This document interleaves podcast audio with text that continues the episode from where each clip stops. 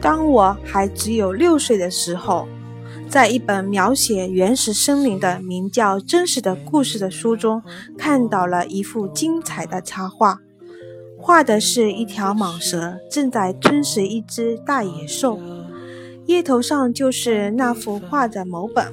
这本书写道：这些蟒蛇把它们的猎获物不加咀嚼的。囫囵吞下，而后就不能再动弹了。他们就在长长的六个月的睡眠中消化这些食物。当时我对森林中的奇遇想的很多，于是我也用彩色的铅笔画出了我的第一幅图画。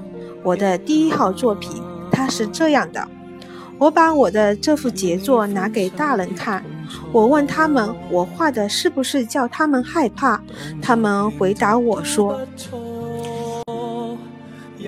一顶帽子有什么可怕的？”我画的不是帽子，是一条巨蟒在消化着一头大象。于是我又把巨蟒肚子里的情况画了出来，以便让大人能够看懂。这些大人总是需要解释。我的第二号作品也是这样的。大人们劝我把这些画着开着肚皮的或闭上肚皮的蟒蛇的画放在一边，还是把兴趣放在地理、历史、算术、语法等这些。在六岁的那年，我就放弃了当画家的这一美好职业。我的第一号、第二号作品的不成功，使我泄了气。这些大人们靠他们自己什么也弄不懂，还得老师不断的给他们做解释，这真叫孩子们腻味。后来，我只好选择了另外一个职业，我学会了开飞机。世界各地差不多都飞到过，的确，地理学帮了我很大忙。我一眼就能分辨出中国和亚利桑那。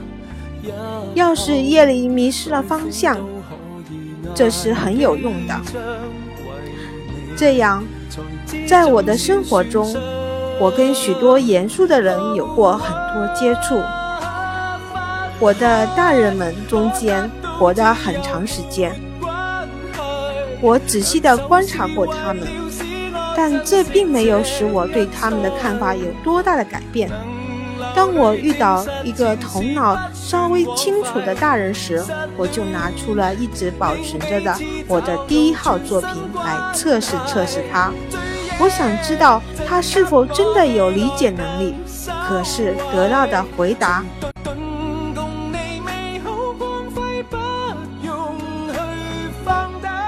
这是顶帽子，